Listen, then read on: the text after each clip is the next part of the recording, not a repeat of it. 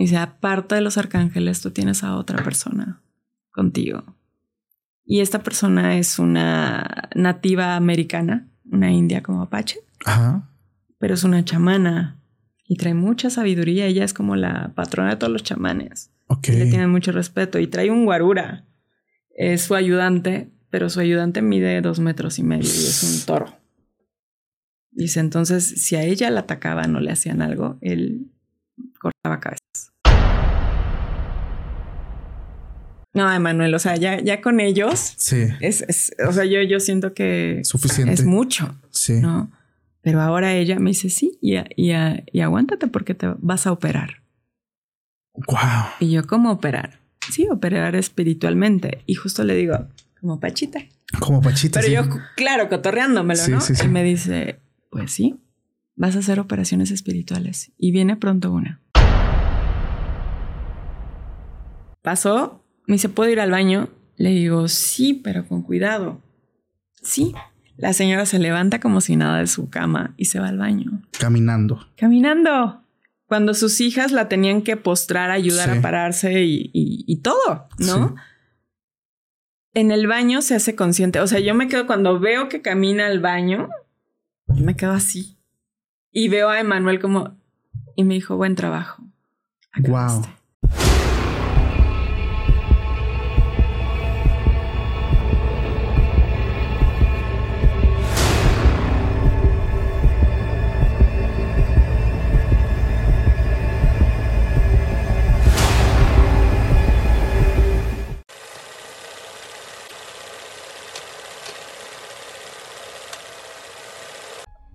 Hola, ¿qué tal amigos? Sean bienvenidos a un capítulo más de Podcast Extra Anormal. Mi nombre es Paco Arias y estoy muy feliz de estar nuevamente aquí con todos ustedes. Hoy es una ocasión bastante especial. Bueno, nos encontramos aquí en Ciudad de México. Quiero dar el agradecimiento a mi buen amigo Omar Cruz, que nos está aquí prestando su estudio. De verdad, muchísimas gracias, hermano. Y hoy estoy muy contento también porque me acompaña una buena amiga. Hoy está conmigo Mara. ¿Cómo estás? Hola Paco, muy bien, gracias. ¿Y tú? Bien contento de que hayas aceptado nuestra invitación. De verdad es que cuando me platicaron acerca de tu trabajo y qué es lo que haces, me impresioné muchísimo. Antes de empezar familia, quiero decirles que si aún no estás suscrito al canal, vayas al botón de ahí abajo y le des suscribir, actives la campanita para que la plataforma tan bella que es YouTube nos siga recomendando con más personas, así como tú llegaste, más personas puedan llegar a ver el trabajo que estamos haciendo. Y antes de empezar también quiero decirles que ya contamos con dos canales nuevos que ya iniciamos de exploraciones extranormales y también tenemos a Regalan Sustos. Ah, aquí cabe recalcar que Se Regalan Sustos es un podcast de comedia paranormal, entonces no esperes, no esperes nada serio por allá. Vamos a empezar familia en esta noche de relatos. Estoy muy ansioso de iniciar. Antes de comenzar, Mara, me gustaría que te presentes aquí con la audiencia, qué te dedicas y cuáles son tus redes sociales. Bueno, muchas gracias por la invitación, Paco. Este, estoy muy contenta de estar contigo. Eh, me dedico. Mara, Mara Luz empezó con el Reiki. Ok. Eh, empiezo a, a estudiar Reiki hace aproximadamente dos años. Dos años. Y, y bueno, en la iniciación y, y todo esto, yo, yo empiezo a, a- Te hacen meditaciones guiadas. Entonces empiezo a escuchar voces que he escuchado desde pequeña. Que Wow. yo pensaba que eran pues, mis peluches, ¿no? Mis amigos Sí. imaginarios. Pero digo, no, estas voces las escuché, ¿no? Entonces, cuando inicias el Reiki, te empiezan a, a hacer este meditaciones guiadas para ver quiénes son tus guías, quiénes son tus maestros. Claro. Eh, a mí se me presentaron unos ángeles, eso porque, bueno, vi, vi las alas en la meditación de estas personas. Y, pero antes de ello, vi, vi una caricatura. Ok. Y la caricatura, pues, era una alusión a Jesucristo, ¿no? Entonces yo digo, no, ya, ya, ya estoy mal, o sea, estoy Sí. viendo una caricatura.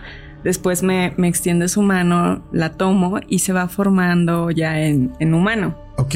Cuando ya se hace una forma humana, empiezan a salirle alas, pero eran unas alas extrañas, como con ojos. O sea, no las alas que Las típicas alas emplumaditas, sí, no, blanquitas. eran diferentes. Ok. Y, y me empiezan a decir sus nombres. No, me llamo Miguel, me llamo Gabriel, Satiel. Y yo dije, ay, qué padre, pues son angelitos, ¿no? Sí.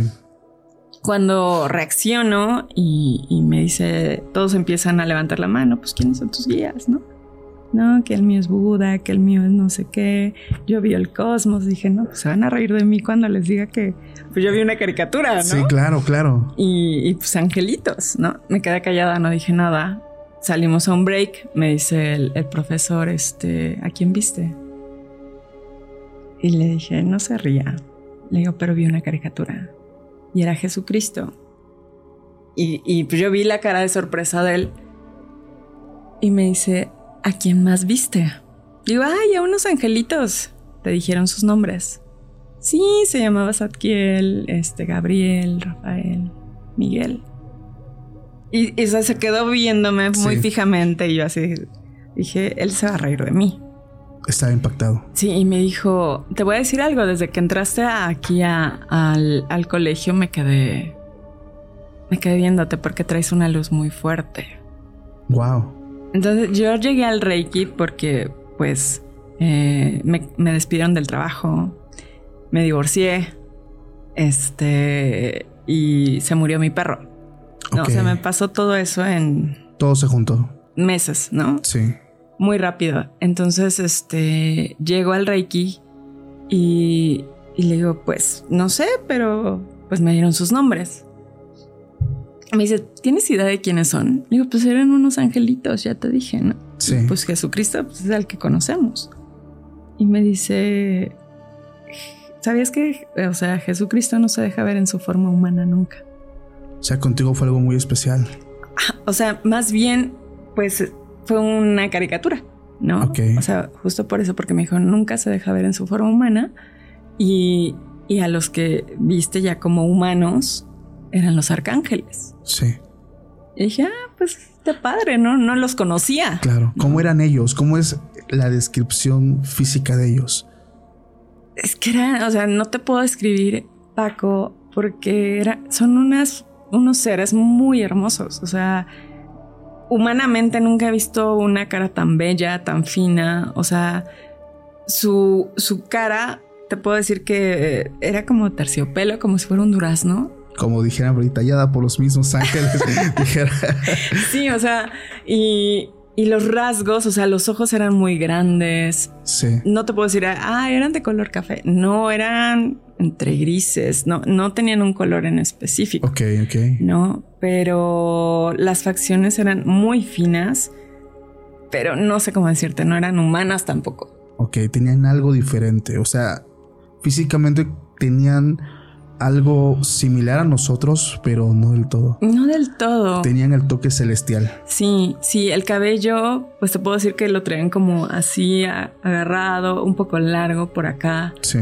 Este, pero cada uno tenía su su luz, ¿no? O sea, yo los vi como con más luz. Ya ahorita sé que es el rayo que los rige, ¿no? A Miguel Arcángel, por ejemplo, es el rayo azul, con Satkiel es el violeta, ¿no? Entonces, ya, ya ahorita ya lo, lo topo porque me han ido hablando.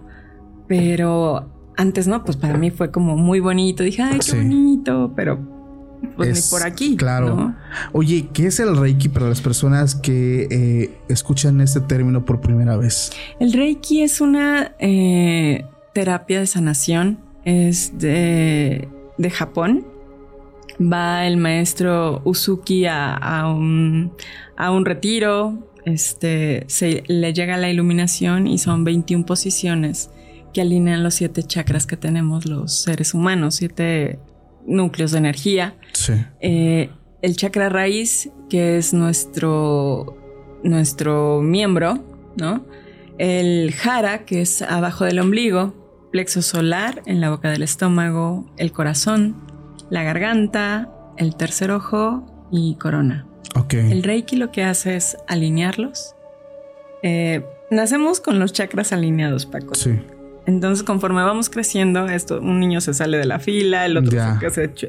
Entonces, cuando vienen las enfermedades, depresiones, tristezas, etcétera. Entonces, el Reiki lo que hace es alinearlos, ¿no? Y hacerte consciente del por qué estás así. El, gran plus y la bendición que yo, yo recibo es que empiezo a canalizar los mensajes de los arcángeles, ¿no? O sea, los, los ángeles, arcángeles se contactan contigo. Pues más bien empiezan a hablarme. O sea, es como si yo estuviera haciéndote reiki a ti y empiezan a decirme, llego a tu corazón y me dicen, ah, Paco, este, pues necesita trabajar amor propio, un ejemplo. Ajá. Llego a tu plexo, ah, trae un coraje atorado de cuando era niño. Ok. ¿No? Este, y así. O sea, conforme yo voy tocando tu cuerpo, sí. me empiezan a decir ellos, tiene que trabajar esto, hay que este, hacerse consciente de esto, debe dejar de tener miedo. O sea, empiezan a decirme todo eso. Wow, o sea, te van diciendo lo que me decías hace un momento, ¿no? O sea, va saliendo información personal de, las personas. Así es. Oye, está padrísimo.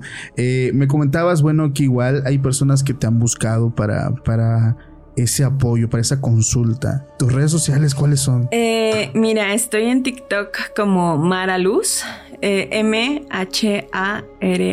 Luz y en Instagram como arroba mara.luz. Ok. Oye, en este, digo, nos cuentas cómo tú llegas al Reiki, porque se te juntan muchas cosas, ¿no? O sea, tu relación sentimental, eh, lo que ocurrió con tu mascota, o sea, tú buscabas el, sanar esas partes tuyas eh, y como que, como, como quien dice, te profesionalizas en esto. ¿Cómo fue ese proceso de cuando llegas a hoy estar aquí conmigo? Mira, Paco, eh, llegué al Reiki por sanar a, Homero, que era mi, perro. Ah, ok. ¿No, partió? O sea, sí partió, ah, pero eh, ese duelo, pues yo no lo, o sea, no lo asimilaba. Ah, ok, ok. ¿no? Este, después de, que me, despiden, eh, me separo de, mi pareja, este, pues Homero llegó como a, rescatarme de esa depresión tan fuerte. Entonces yo empiezo a, animarme y todo eso. Encuentro el Reiki, este, Homero parte. Entonces para mí fue un golpe, pues porque realmente era como mi compañerito, mi familia, ¿no? Eh, pero ya en el Reiki nos dicen, pues el Reiki puede sanar enfermedades este, mentales, físicas y hasta espirituales, ¿no? Entonces, durante 10 años, Paco, yo tuve un descontrol hormonal eh, miomas, ovario poliquístico, ¿no? Entonces yo ya estaba harta de tomar medicina y ultrasonidos y chequeos, o sea... Es que como dicen, ¿no? La medicina tradicional, eh, pues te cura de algo, pero pues... Sí, no, o sea, yo ya... Y aparte era muy caro el medicamento, ¿no? Entonces dije, me dicen, ¿qué quieren sanar? Entonces dije, bueno, Homero, aguántame tantito, primero voy a mi útero porque pues esto ya es... Eh, empiezo a hacerme Reiki eh, y al mes yo tenía consulta con mi ginecóloga. Eh, llego al laboratorio que me tenían que hacer el ultrasonido para ver cómo iban los quistes. Y, empiezo yo a bromear con el, el, chico, ¿no? Del laboratorio. Le digo, ¿cómo van mis bebés? Y se, y se queda viendo y dice la receta este, pero son quistes, ¿no? no es un bebé, ¿no? Y le digo, bueno, era broma, pero ¿cómo van? Y me dice, no, está limpia no hay quistes. Wow. digo, pero sí, también tenía tres miomas. Sí. Me dice, sus paredes uterinas están limpias, no hay nada. Hay folículos, pero son los que se, producen cada mes con su periodo, ¿no? Sí. Salgo de ahí, le hablo a mi doctor y le digo, oye, me acaban de decir que estoy limpia. ¿Sabes qué? Pues vete a otro laboratorio, pues, eso no es posible. Claro. O sea, porque estabas así atascada de quistes. Sí. Voy al otro laboratorio, me dicen lo mismo. O sea, querían una segunda opinión. Voy por los dos estudios, se los llevo a mi ginecólogo y me dice, mi vida que hiciste, estás limpia, ya no tienes nada. Dije, pues no le iba a decir, ay, me hice Reiki, ¿no? Le dije, este, pues seguir el tratamiento. A partir de ahí empieza, eh, conozco a la novia de un amigo, me dice, pues es que yo tengo un descontrol, no sé qué. Le digo, oye, Samantha, ¿te gustaría que te agarre aquí? O sea, a mí me funcionó. Me dice, no, es que a mí ya me dijeron que no me voy a embarazar nunca ni nada. Ah. Y dije, pues mira, tratamos y si quieres, este, pues te hago Reiki. Sí, sí, sí. Ahorita, Paco, Sam, Sam tiene seis meses de embarazo. Oye, qué buena onda, qué chido. Sanó su problema hormonal, este, desbloqueó muchas cosas. Me habló, me dice, estoy muy feliz o sea, todo es gracias a ti. Este, ya estoy embarazada. Tengo seis meses, quiero que seas la buena onda. madrina, ¿no? Entonces yo así de, no es posible, o sea, O sea, e- e- e- esa fue como una de las primeras veces en las que tú inicias, básicamente, eh, como todos inician en algún momento algo, con am- familia, amigos, tu círculo cercano de, oye, pues puedo hacer esto, ¿no? O sea, si ya pruebas alguna, varias alternativas, pues una más, yo sí, creo que... no pierdes nada, ¿no? Exactamente. Entonces de ahí me, me fue recomendando y recomendando y recomendando y llegaron como todos los pacientes, ¿no? Y, y la verdad que ha sido una experiencia muy rica, muy bonita, este, y pues ha llegado de todo, ¿no? También personas que pues tienen trabajos de santería. Ok, No. o sea, te han llegado personas con brujería. Sí. ¿Cuál, ajá, ¿Cuál ha sido el más fuerte, oscuro que te hayas topado? Llegó una señora, pero desde que yo le abrí la puerta, mm, venía acompañada. Y ellos por lo general cuando yo ya hago contacto visual con el paciente, hace cuenta que yo ya me voy. Los que te empiezan a hablar son ellos. O sea, los arcángeles. O sea, yo soy el medio, Paco. O sea, supongamos, eh, te conozco, vengo contigo por un- ayuda en algo. En el momento que tú me ves, Mara se va y entra. Entran los arcángeles. Ok, O sea, y desde que yo abro la puerta, sí. me dicen, trae oscuridad. Entonces yo, o sea, me trae, ah, traía una, a un acompañante y, y le cerré la puerta, o sea, así como que no tengo sala de espera. Te quedas afuera. Usted se queda afuera y, y pase, pero yo empiezo a sentir pesadez en mi cuerpo, en la nuca. Entonces entra ahí al espacio donde yo, yo, en la habitación donde yo trabajo. Y pues por lo general ellos trabajan con flores, con agua, incienso, con los cuatro elementos. Sí. Entonces tengo ahí el altar con los siete y con Metatron, que es el arcángel mayor. que es Ok. el- se puede decir que es el patrón de los siete. Ya lo había escuchado anteriormente, Metatron. Es. Metatron es el que me rige a mí, Paco. Wow. Ujú. y, y bueno, empiezo, empieza la vela, porque siempre tengo que tener una, una veladora, y, y empieza la llama alta, alta, alta, y se empieza a consumir muy rápido la veladora. Le, le comento a, a- a esta persona, le digo, acuéstese en que la puedo ayudar. Y me hizo así en la mesa. Pago por ver. Pago por ver. Ajá. Le dije de dónde este, me- le recomendaron, nos conocemos, te vi en el programa de Omar. Me dice, pero pues hay muchos charlatanes, pago por ver. Le dije, adelante señora, acuéstese y vamos a comenzar. En eso me empiezan a decir, trae mucha oscuridad, ella ha trabajado con oscuridad. Ah, ella había hecho. Ella había hecho y también a ella le estaban haciendo. Ok. ¿no? Entonces, lo primero que le digo es a qué estás jugando. ¿Estás con luz o con la oscuridad? Claro. ¿No? Y ella se me queda viendo así. Y le vuelvo a decir, ¿a qué estás jugando? ¿A- ¿Estás con la luz o con la oscuridad? Claro. Y me dice, yo vengo a que me ayudes. Y dicen, le ha pedido ayuda a la oscuridad. Y ha hecho daño, ha entregado sangre. Oh, sacrificios. Entonces me- le dijeron, las puertas de este lugar están cerradas para ti. No estás arrepentida de corazón. O sea, no, no se pudo hacer nada con ella. No, y ella empezó a llorar, es que ayúdame. Le dije, ahí es cuando yo reacciono porque yo ya, ya escucho. Ya o sea, regresas. lo- es que estaba llorando la señora. Y le digo, ¿estás arrepentida por lo que hiciste? Y se queda así, como diciendo, ¿tú cómo sabes? Claro, ¿No? claro. Le digo, y me dicen, las puertas de este lugar están cerradas para ella. No vamos a trabajar con ella. Híjole.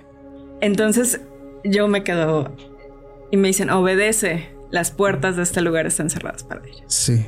Y le dije, no estás arrepentida. Y me dice, es que ella me hizo daño.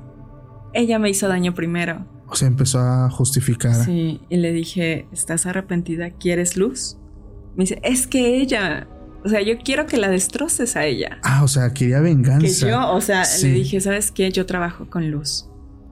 Le digo, "Eh, yo no puedo hacer ese tipo de trabajos. Estás en el lugar equivocado.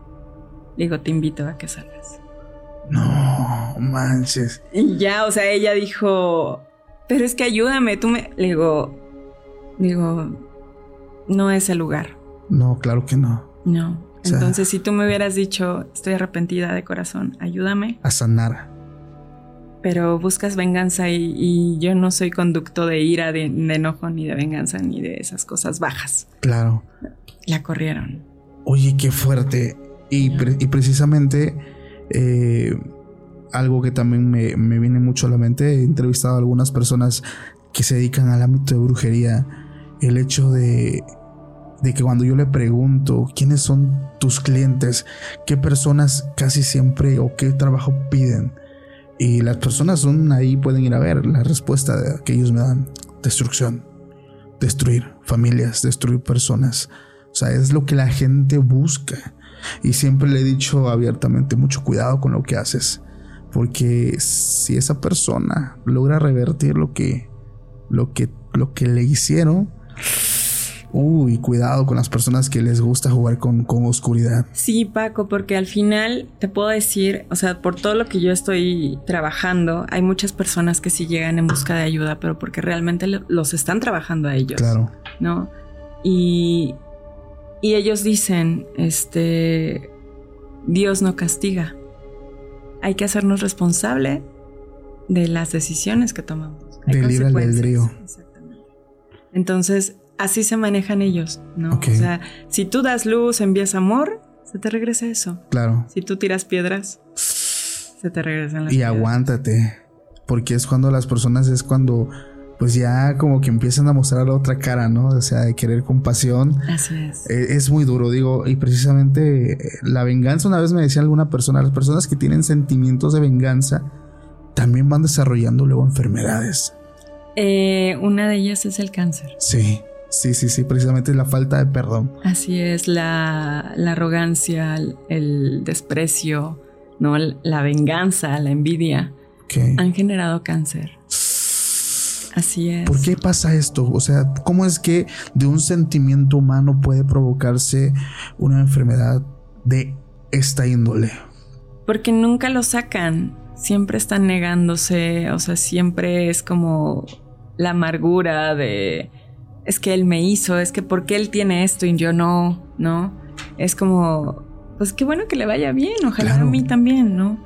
Eh, no, no pasa en esa transición, se quedan ahí en el bloqueo de, de pensar, amargarse, odiar. Entonces todos esos sentimientos bajos se van por lo general al estómago, a la sangre. Este, ya es cuando es un, un cáncer terminal que no, que no se no, no se trabaja y te quedas con ese coraje, con ese sentimiento de odio.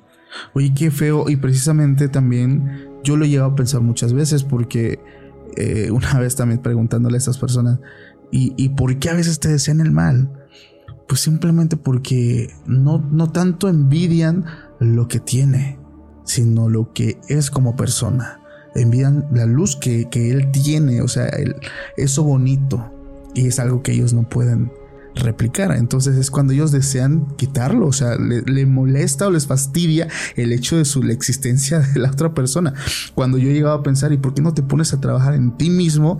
Desarrollas la mejor persona que puedes llegar a ser tú, la mejor versión de ti y, y ya, o sea, pero el hecho de que te moleste tanto la existencia de otra persona, y lo digo abiertamente, si alguien de los que nos escuchan se siente identificado de verdad, trabajen en ustedes mismos porque esto no les trae nada bueno a, ustedes. O sea, al, contrario, se les produce, eh, como acabamos de escuchar, eh, pues hasta enfermedades de este grado que, precisamente yo creo que cualquier persona que escuche la palabra cáncer siente que el mundo se le viene encima. Así es. Y, hay forma de revertirlo, Paco.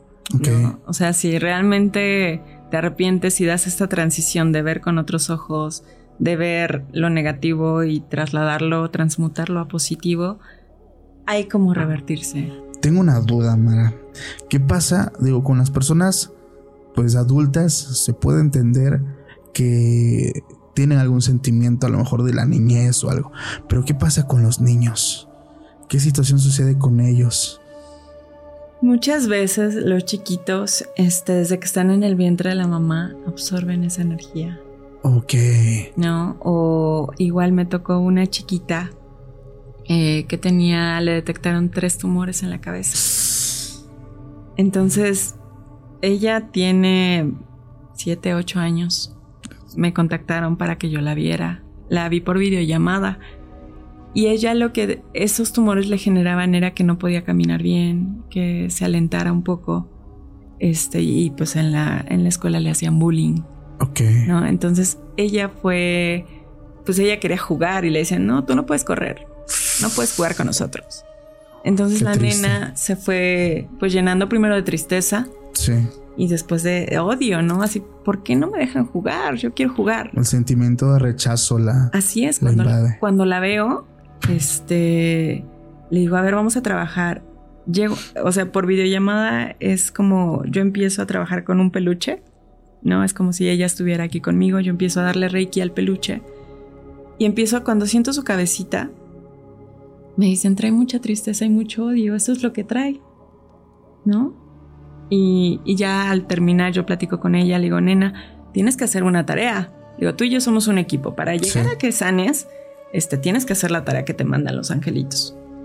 Y me dijo, "Eh, sí, es que yo quiero jugar y yo quiero estar bien. Dije, ok, pues vamos a hacer una carta y vas a escribir todo, todo, todo lo que te ha hecho sentir mal, te has sentido triste. Me dice, es que mis compañeros de la escuela. Digo, ok, pues vas a escribir fulanito de tal, no me gustó que, no me gustó que hicieras esto, me hizo sentir mal. Vas a escribirlo y sacarlo todo. Ok. Y si quieres llorar y si quieres gritar, vas a hacerlo. Una vez que acabes tus cartitas, le vas a decir a tu mami que te ayude a quemarlas. Y las cenizas vas a dejar que se las lleve el viento. Sí. En la segunda sesión, este, la nena ya empezaba a correr. Ya Wow. empezaba a caminar bien, ¿no? Y era otra. O Sí. sea, era, ¿cómo estás, Mara? Y estoy muy feliz y mira mi perrito. O sea, fue un cambio. Y mira, se me está erizando la piel de, Sí, de sí, sí. acordarme. Hasta que ya ella dijo, ya tengo amigos, ya voy a natación, voy a clases de baile y cambió su vida. Wow. O sea, y los tumores eran esa, esa cosa de, de esos bloqueos que a veces los niños, pues, tú sabes, cuando somos chiquitos no, no pensamos, no razonamos Claro. y no medimos la, pues, lo que podemos afectar al otro. Sí. Pero ella es un claro ejemplo de eso. Oye, qué, qué padre, digo, el caso de esta nena que pues logra salir de esto, ¿no? Y es muy triste luego la situación que muchas personas viven. Me platicabas eh, cómo funciona, digamos, cuando empiezas a trabajar, porque recuerdo mucho a, a esta señora Bárbara Guerrero, conocida como Pachita, Jacobo Grimmer, ya la gente va a conocerlo, pero me impresiona mucho porque dices que ellos básicamente ocupan tu cuerpo. Ellos, yo soy el medio, Paco. O sea, porque mucha gente llega y me dice, Mara, es que yo quería conocerte. Y, y salen de la sesión y, y notan un cambio Sí. inmediato a veces.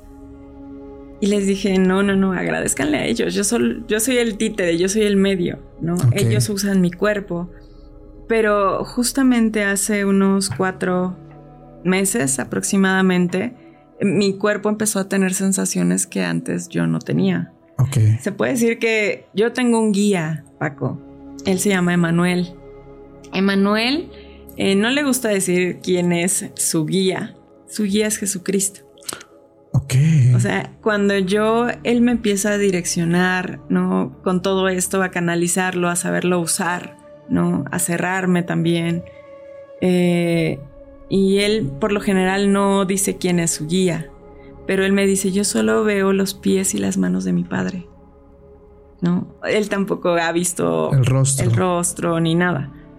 Entonces cuando, cuando él me empieza, obviamente empiezo a atender gente y, y- y, pues me limpia, ¿no? O sea, me desaloja porque realmente Sí. pues es como regalar mi energía y, y quedarme con algo de ellos. Ok. Entonces pues sí es un desgaste energético. Cuando yo, yo empiezo a tener sensaciones, este, em- em- de repente empiezo a tener sueños, este, raros que nunca había tenido. Siento que me voy de mi cuerpo. O sea, hay pacientes que me dicen, es que antes de venir contigo no, no podía levantarme. O sea, se me cruzaron como muchas cosas y Sí. te pedí ayuda, te hablé en sueños. Y te dije, Mara, ayúdame. Y eso fue muy, muy específico con una señora porque yo desperté a las cuatro y media, ¡ah! así como se me faltaba el aire, ¿no? Ok. Y dije, ¿qué pasa? ¿Qué pasa? A las 11 de la mañana de ese día yo veo a la señora y me dice, es que me pasó algo muy feo. En la madrugada a mí me faltaba el aire. Y te pedí que me ayudaras. Que me quitaras eso. Y, le digo, ¿y qué pasó después? Me dice, pues ya como que respiré bien y me dormí. Y es cuando tú despertaste. Digo, ¿a qué horas fue este? Juanita. Sí. A las cuatro y media de la mañana. Oye, qué fuerte. Entonces fue como, wow. Sea, mucha coincidencia, ¿no? Muchísima, Paco. Entonces, cuando voy con Emanuel, le digo, oye, pasó esto con la paciente, no sé qué. Le digo, oye, he tenido sueños, este, he visto gente que no conozco. Y, y, o sea, una vez me gritaron y yo, pues por lo general, digo, ay, que Dios te cuide. O sea, nunca deseo como el mal, ¿me entiendes? Sí. Pero ese día eh, en el trabajo una persona me gritó y yo empecé a temblar. Hace cuenta que tenía Parkinson. Y las manos se me empezaron a saltar las venas como de hombre. O sea, yo vi una transformación en mis manos y empezó a, empezaron a temblar, Paco, pero así, de coraje. Sí. Entonces le digo, y eso nunca me había pasado. Y me dijo, Prisa, estás despertando más dones. Y dice, aparte de los arcángeles, tú tienes a otra persona contigo. Y esta persona es una nativa americana, una india como Apache. Ajá. Pero es una chamana y trae mucha sabiduría. Ella es como la patrona de todos los chamanes. Ok. le tienen mucho respeto. Y trae un guarura. Es su ayudante, pero su ayudante mide dos metros y medio y es un toro. Dice entonces, si a ella la atacaban o le hacían algo, él cortaba cabezas. Wow. Me dice entonces el temblor y, la fuerza que sentiste en ese momento era él protegiéndola y protegiéndote. No inventes, qué fuerte. Entonces yo me quedé así como. No, Emanuel, o sea, ya, ya con ellos. Sí. Es, o sea, yo, yo siento que. Suficiente. Es mucho. Sí. ¿no? Pero ahora ella me dice sí y, y, aguántate porque te vas a operar. Wow. Y yo, ¿cómo operar? Sí, operar espiritualmente. Y justo le digo, como Pachita. Como Pachita. Pero yo, claro, cotorreándomelo, ¿no? y me dice, pues sí, vas a hacer operaciones espirituales y viene pronto una. Paco, cuando me dijo eso yo me quedé así helada. Sí, claro, o sea, ¿cómo? ¿No? Tú te preguntas cómo lo voy a hacer. Sí, a lo, te puedo decir que a la semana y media me habló y me dijo, ya tengo a la señora que vas a operar. Está postrada en su cama, no puede caminar ya. La vas a operar de las rodillas. Ya está lista. Ya la limpié, ya hizo baños que necesitaba. Está lista. Para eso yo traía un 15 de segundo grado. ¿no? Oh. Entonces dije, pues hay que ir, hay que ir. ¿Dónde es? En esa. Dije, ok. Eh, me dice, vas a cortar tres espinas de maguey. Y vas a comprar unas esencias y un cirio pascual. Dice, no te preocupes, yo te voy a acompañar pero yo solamente te guío, yo no voy a hacer nada. Ok. Ok. Dije, oye, pero eh, las espinas con los hierberitos. Me dice, tú las vas a buscar y las vas a cortar personalmente. Haz de cuenta que yo llego a donde están unos magueyes y me fui, Paco. O sea, yo llevaba las tijeras, estaba consciente, pero yo empiezo a revisar las hojas así como si fuera experta. O sea, ya no eras tú. Ya no era yo. O sea, y me hice consciente hasta que me piqué el dedo. Ok. No, pero, o sea, las espinas sí tienen una forma. Te puedo decir que como los ganchitos, estas garritas. sí. Así. Ok. Y son tres de diferentes tamaños. Llegamos con la señora. Me dice, las vas a poner con los arcángeles y les vas a decir, depositen aquí lo que tiene que llevar. Sí. Y ya. Llego con la señora, este, todo bien, la señora en su cama pues le, cubrimos los ojitos y hace cuenta que ahí ya me fui. ¿Cómo sabes cuando ya va a pasar esto de que dejas de ser tú? Eh, eh, porque este, empiezo a acomodar las cosas, empiezo a, tocar el cuerpo y, ya, o sea, empiezo yo a... Hacer algo A trabajar, se puede decir. Entonces, reacciono porque ya empiezo a cansarme, ya que va a terminar, yo empiezo a sudar y ya, o sea, me da un bajón de energía. Y fue cuando yo escuché como a lo lejos la voz de Manuel y me dijo, ya, ya es hora de coser. ya abriste, ya, ya anestesiaste primero, ahora abre. O sea, yo, yo escucho como a lo lejos. Sí. ¿No? Y me dice, ya vas a coser. Terminamos. Wow. Cose. Cuando yo empiezo a coser, empiezo a sudar. Empiezo a sudar y ahí es cuando yo me hago así como, ay, ya estoy sudando, ¿no? Estoy empapada. Sí. Me canso y me quedo así, ¿no? O sea, me... se suelta mi cuerpo y lo vuelto a ver y le digo, deténme porque me voy a caer. ¿no? Estabas agotada. Ya estaba agotada, me sienta y me dice, ¿cómo estás? Me echa incienso, eh, me empieza a hacer oración y me dice, ¿estás bien? Le digo, ya, estoy bien. En eso la señora la vendamos y me dice, Mara, ¿puedo ir al baño? Pero antes de esto, Paco, se me olvidó. Cuando yo veo a la señora y ella me ve, empieza a llorar y me dice, gracias. Gracias por venir porque yo soñé contigo y a mí me dijeron que tú me ibas a venir a curar y voy a poder caminar. Ya lo había visto. Y yo me quedé así, ¿no? Yo dije, nunca la he visto. Claro. Y le dije, ¿quién le dijo eso? Dice, mi tío, él ya falleció, soñé con él y me dijo, va a venir una muchacha que te va a operar, hija, y ya vas a poder caminar. ¡Wow! Paco, cuando eso me dice, o sea, yo, yo digo, claro. nunca le he visto. Claro, claro. Eh, Pasó, me dice, ¿puedo ir al baño? Le digo, sí, pero con cuidado. Sí. La señora se levanta como si nada de su cama y se va al baño. Caminando. Caminando. Cuando sus hijas la tenían que postrar, ayudar a pararse y, todo, ¿no? En el baño se hace consciente. O sea, yo me quedo cuando veo que camina al baño, me quedo así. Y veo a Emanuel como. Y me dijo, buen trabajo. Wow la señora empieza a gritar, puedo caminar y empieza a llorar. En el baño. En el baño, se hace consciente, abre la puerta, llega, me abraza y empieza a querer besarme la mano. Le dije, no, no, no, no, no, agradezcale a Dios, a los arcángeles, ellos hicieron el trabajo, no yo. Wow. Y me dice, es que gracias, gracias, mira, ya puedo flexionar. Y, flexionaba y todo eso. Y, ahí es cuando yo regreso y digo, y quedo en shock Oye, tremendo. ¿Cómo es el proceso de la operación? O sea, ocupas utensilios, por ejemplo, como lo hacía esta chamana, o sea, abrías realmente la carne. ¿Cómo, cómo es?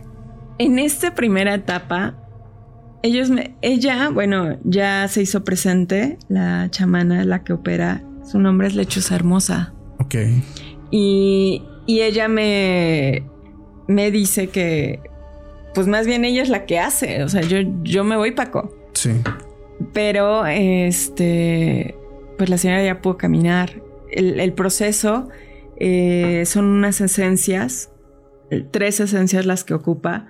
Haz de cuenta que la espina se pone en el frasquito. Ajá. Y primero se tiene que anestesiar. Entonces empiezo a picar la zona. Después, con otra esencia, la mojo y me dice, abre la carne. Entonces, eh, físicamente no, no, se desgarra. Ok. Pero yo sí escucho cómo truenan las capas de carne. sí. Y empiezo a sentir como el calor de la sangre. Ok, aunque no hay un corte. Aunque no hay un corte ni nada. Y ella, o sea, grita, o sea, sí le duele. Ok. No. Y me dice, es que estoy sintiendo cómo escurre, me decía. ¿no? Y se movía y como que le picaba, obviamente, pues es una espina de maguey. Claro. Y al finalizar, pues mojo la última espina y, empiezo como a hacer esto, ¿no? Como a coser. Ok. Y vendamos y ellos dan indicaciones. Por lo general es el baño a las 12 del día del siguiente. Entonces, eh, este proceso para mí sí fue como un shock. Sí, claro. Oye, qué tremendo. Y bueno, eso fue hace algún tiempo, pero hoy por hoy ya puedes decir que ya lo dominas bien. Ya he hecho más operaciones. Una chica con lupus. Ok. Esa enfermedad no tiene cura. No tiene cura. Es degenerativa. Sí. Ya no hay lupus en ella. Es súper chiquita, tiene 25 años. Joven, muy joven todavía. No, entonces eh, te digo, la que opera es ella, es lechuza hermosa. Sí. Eh, pero sí he notado que en cada operación yo me canso muchísimo. energéticamente. Energéticamente yo es como si hubiera corrido 10 kilómetros. Mucho, empiezo a sudar, a sudar y es como un bajón de ya tengo sueño. Tengo una pregunta para ti. Normalmente hago esta pregunta para conocer la forma en cómo piensan mis invitados y sobre todo si llevan una vida espiritual bastante intensa. ¿Tú qué piensas que hay después de la muerte? Reencarnación, trascendencia, cielo, infierno. ¿Qué existe después de? Vida. Para ti, vida. Sí, o sea, es como transmutar a otro plano. Sigue siendo tú. Sí. O sea, tal vez en otra forma, en otro en otro cuerpo, no lo sé, pero sí siento que, que no hay muerte, sino es una transición a otro plano. Y es, es más o menos lo que, lo que le pasó a Greenberg. Claro. ¿No? ¿Tú piensas que Jacobo Greenberg ya está... No. No. No, él no está muerto. Él, él puede... Llegó a una fase de, de, espiritualidad, de conexión tan fuerte que él ya puede salir y regresar de su cuerpo cuando quiera. Wow, o sea, él ya tiene como que este, digamos, hack totalmente desarrollado de volverse esencia, espíritu y materia. Yo creo que sí, porque con este tipo de, de cosas o términos de viajes astrales, sí. se puede hacer eso. Ok. O sea, hay gente que se desprende de su cuerpo y se ve desde afuera. Sí, claro. No, entonces creo que él dominó muy bien eso. Ok. Y, y hay gente que lo, que lo hace, ¿no? Claro. Yo te digo, los sueños que me pasaban eso, yo veía a mis pacientes antes de verlos. O sea, estabas en un viaje astral. Ajá, más o menos. O sea, y sí he visto pacientes, o sea, en sueños, pero pues realmente no. Ella a mí ya me dice, pues es que sí vas a verlos. El desdoblamiento, ¿no? Como también le llaman. Se llaman. O sea, yo he. Paco, yo he amanecido a veces con rasguños o moretones. Ataques. Es que una vez digo, tú que eres la, persona que está muy bien informada, yo solamente soy un vocero, me han platicado personas que han practicado mucho el desdoblamiento que es muy padre, digo, te mueves a la velocidad de tus pensamientos, es algo sumamente increíble, pero hay luego ciertas cosas, entidades ahí también que pueden hacerte daño. ¿Esto es cierto? Así es. Eh, en, casa este, se quedó un ente, ¿no? De una persona que atendí. Este, no se quería ir. Mi sábila se desangró, literal, o sea, se derramó y parecía que estaba sangrando. Sí. Entonces, este ente le, le dejaron, pues lo pusieron ahí en mi casa para que me robara energía. O sea, te hicieron un trabajo. Te quisieron trabajar con brujería. Así es, es como, me decía Manuel que pues buscan mucho la luz. Claro. ¿No? Y los arcángeles son luz. Sí. Entonces, este, pues todas estas cosas, el, Manuel tuvo que ir a limpiar mi casa. Y, a sacarlo, ¿no? Pero sí hay cosas muy fuertes y, y, sí, hay, hay cosas muy malas. Eh, él estaba todos los días durmiendo conmigo. Yo no podía dormir, amanecía muy cansada, amanecía con rasguños o moretones. Tocaban tu, tu cuerpo ya, o sea, ya te querían lastimar. Ya. Uy, qué fuerte es eso. ¿Nunca te ha tocado ver a una de esas entidades? En sueños. En sueños. ¿Cómo son? Eh, vi a la muerte. ¿La viste? Sí, era como igual, o sea, era una cosa, estaba parada en mi puerta con su, pues, una túnica blanca desgarrada, como manta de cielo, ya sabes, como gasa. Y solo le vi el mentón. Los huesos. O sea, el mentón y estaba parada viéndome. No le tuve miedo. Y yo le dije, yo soy carne de Dios. Yo soy hija de Dios, del Espíritu Santo, yo soy luz, yo soy luz. Y cuando empiezo a decir eso, empieza así a retorcerse. ¿No le gustó? No. Entonces le dije, no te tengo miedo. Entonces cuando le dije, no te tengo miedo, se va. Se fue. Oye, qué fuerte, Mara, no inventes. Digo, hay personas que han tenido este tipo de encuentros en sueños. De, hecho, principalmente es en, sueños. Te quiero platicar uno que ya lo he platicado antes, así que si hay personas que ya lo conocen, ahí está el botoncito de adelantar por algunos segundos, digo, porque es que lo se enojan. Pero es que aquí me gustaría la opinión de una experta.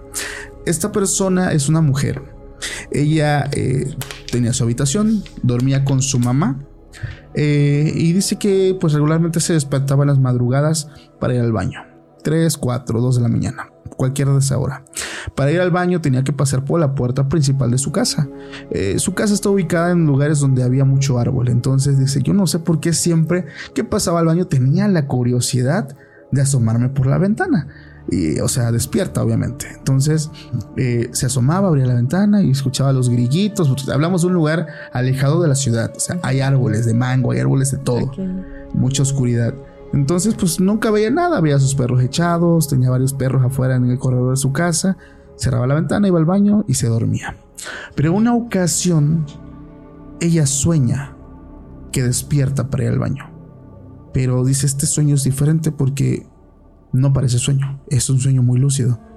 Estaba viendo a mi mamá dormir, estaba viendo mi cuarto, estaba viendo todo. Lo extraño es cuando ve su cuerpo acostado. Entonces ella intenta descifrar si es algún tipo de desprendimiento o incluso ella me dijo, yo pensé que ya estaba muerta. O sea, para alguien que es la primera vez, pues sí es algo terrorífico ver tu cuerpo acostado, sin, digamos, aparentemente sin vida. Pero ella después dijo, a lo mejor esto es algún tipo de desdoblamiento, pues vamos a ver qué hay por aquí. Empezó a caminar en su casa, pasa por la puerta principal, donde siempre que se despertaba se asomaba. En esta parte se asoma y ve algo entre los árboles a lo lejos, como a unos 100 metros. Pero ve una cosa que no le ve forma, se ve muy negro, pero se ve que tiene ojos pero esa cosa la estaba viendo a ella. No sabía cómo explicarlo, pero sabía que esa cosa la estaba mirando. Entonces empieza a invadirle un sentimiento de mucho miedo. Voltea la mirada para ver el reloj y ve que era hora de madrugada. Y en el momento que regresa nuevamente la mirada, ve a esa cosa ya más cerca, donde había un poco de luz, y ve que es un perro. Pero este perro es una cosa grandísima totalmente desproporcional al perro más grande, que a lo mejor creo que es el grande, es una cosa grande, huesuda, un rostro muy imponente y muy, no sé, muy, muy fuerte, muy rudo, muy agresivo. Ella empieza a sentir miedo y ve que la puerta de su casa no estaba completamente cerrada. En el momento que ella intenta bajar nuevamente la mirada y sube la mirada, esa cosa ya estaba pegada a su puerta, o sea, se movió a una velocidad impresionante. Ella empieza a forcejear para no dejarlo entrar, pero me cuenta que esto tiene mucha fuerza y de un golpe la empuja y abre la puerta y esta cosa ya estaba en la sala de su casa. En ese momento la, la intuición es correr, corre hacia el cuarto donde está su mamá e intenta cerrar la puerta y ahí hay otro forcejeo nuevamente. Y nuevamente pierde por la fuerza que tenía esta cosa. Pero ella dice que cuando esto entra a su habitación ya no es un perro. Ya era una persona. Pero como no había luz, solo ve la silueta de la persona, que es una persona alta. Dos metros aproximadamente, robusto. Ella dice, estoy segura que era de piel morena. Eh, no sé cómo, pero yo estoy segura que era así y lo único que yo siento hacer es correr hacia mi cuerpo. Y ella corre, se avienta hacia su cama donde está su cuerpo y despierta. Ella dice, ay, tuvo una pesadilla muy fuerte, no sé qué fue eso. Pero ve que su mamá empieza a ser muy feo. Su mamá estaba teniendo una pesadilla también y la despierta. dice, mami, ¿qué pasa? Estás haciendo muy feo. Ay, hija, dice, qué bueno que me despertaste. Estaba soñando que había una cosa muy grande aquí en el cuarto. Y fue donde ella dice, ¿qué rayos? ¿Qué fue eso? Y me lo cuenta y dije, ok, por eso cuando te dije, cuando uno sale, ¿qué es lo que puede llegar a ver? Son otros planos, Paco. O sea, yo te digo porque cuando le empiezo a decir a digo, mira, o sea, me rasguñaron, moretones, todo esto, me dices que sales a trabajar en las noches. O sea, o sea, te desprendes y, vas, o sea, si la gente te llama, vas, ¿no? Y, lo comprobé con estas pacientes que vi. Que te dijeron que te llamaron. Ajá, me dice, ay, Mara, es que no podía dormir y, y te dije, Mara, ayúdame. Y en ese momento, hace cuenta que ya se destapó mi garganta y pude respirar. Y yo, ¡Ah! O sea, es cuando yo, yo, yo despierto así, le digo, ah, tú fuiste la que me quitó el aire, entonces, ¿no? Pero, o sea, yo, yo bromeando, pero por dentro así, claro, ¿qué pasó, no? Claro, ¿dónde estuve, no?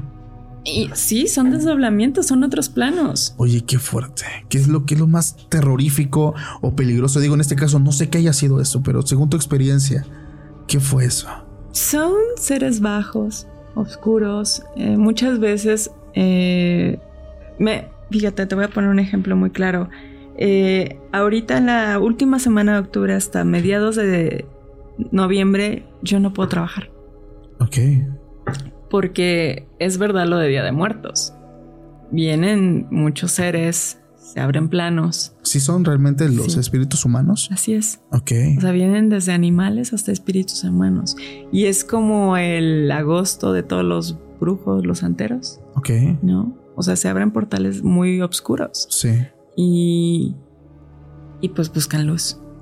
Ok. Entonces todos los que trabajamos con luz y hacemos esto, nos tenemos que cerrar. Es como nuestras vacaciones, Semana Santa y Día de Muertos. Ok.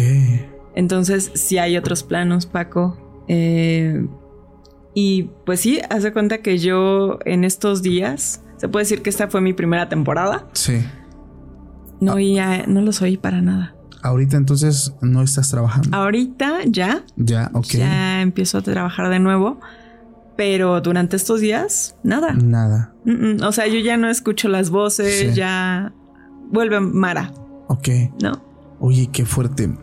¿Qué hubiera pasado, Mara, si ella no regresa a su cuerpo? Si esa cosa está ahí y la empieza a atacar. Yo creo que debe de limpiar su casa. Ok. Porque por algo le están avisando en sueños a ella.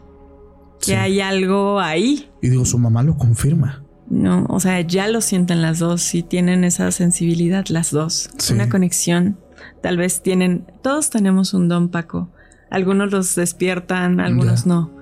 Pero ellas lo tuvieron la conexión al mismo tiempo. Eso es impresionante. En el mismo momento. Entonces, pues yo le recomendaría a tu amiga que haga una limpia, que, que ponga luz en su casa. Ok. ¿No? Qué fuerte, Mara. Oye, ya casi para finalizar, digo, está, la estoy pasando chingón porque yo suelo ser muy preguntón. En este periodo, ¿qué es algo de, las experiencias más fuertes? Digo, ya me contaste lo que pasó con esta mujer, pero has llegado a tener otra que digas, ah, eso es que estas son de las que no me gustan, casi no me gustan o, o te afectan de alguna forma y terminas como a lo mejor impactada, terminas, no sé, alterada. Sí. Sí. Me pasó. Bueno, te voy a contar. Cuéntalo, tú cuéntalo. Estamos en confianza aquí. Aquí la familia extranormal guarda el secreto. Fíjate que me llegó una paciente, obviamente por respeto no, no digo nombres. Sí, claro. Pero este, ella tenía un problemita eh, con su útero. Eh, ella, ella me dijo otras cosas. Yo vengo a sanar, este, te digo que ellos son los que trabajan. A veces me, me, acuerdo de que van, a que van. O a veces no, porque pues es como, ah, terminé contigo, Paco. Uf, es como, ya se van, ¿no? Y si tú me preguntas a los cinco minutos, oye, ¿qué, qué usaste? Yo así de... ¿De qué me hablas? sí. ¿No? O sea, es así. Entonces con ella me dijo, vengo a sanar, no sé, creo que era este dolor de piernas, algo así. Ok. No. Dije, ah, ok. Pero en eso, los arcángeles trabajan con cuarzos, Paco. Okay. Yo empiezo a colocar cuarzos también en su cuerpo, ¿no? Entonces me dijeron, usa el cuarzo en su, en su vientre. Yo dije, pues vienen por piernas, ¿no? Así como que yo empiezo a cuestionarlos a ellos, así, viene por las piernas. Y me dicen, obedece. Entonces pongo en su útero, empiezo a hacerle el reiki. Cuando llego a su útero, para eso yo nunca cierro los ojos cuando trabajo. Llegué a su vientre, cerré los ojos y yo empecé a llorar. Pero así a llorar, a llorar a chorros. No, o sea, no, no, o sea, mis ojos empezaron a lagrimear mucho. Y de repente ella empieza, ¡ah! O sea, empieza a gritar y a llorar sin abrir los ojos. Ok. Cuando eso pasa, yo, yo empiezo a llorar y, digo, ¿qué me está pasando? Y empiezo se me empiezan a helar las manos. Y empiezo a ver una película. Empiezo a ver una habitación color mamey a un señor canoso, como de unos 55, 60 años, que se está quitando el pantalón.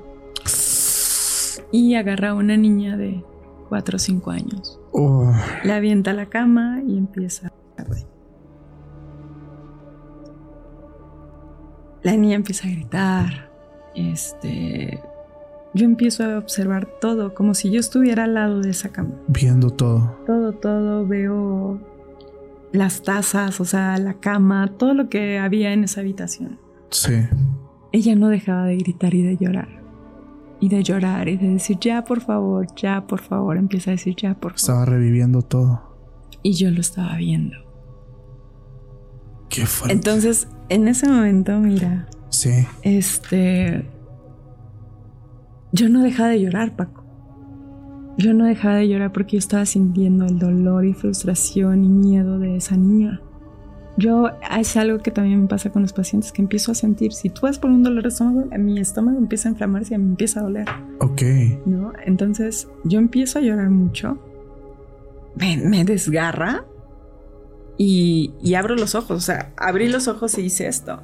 Ella seguía llorando, yo regresé y me dicen, termina el trabajo, regresa al útero.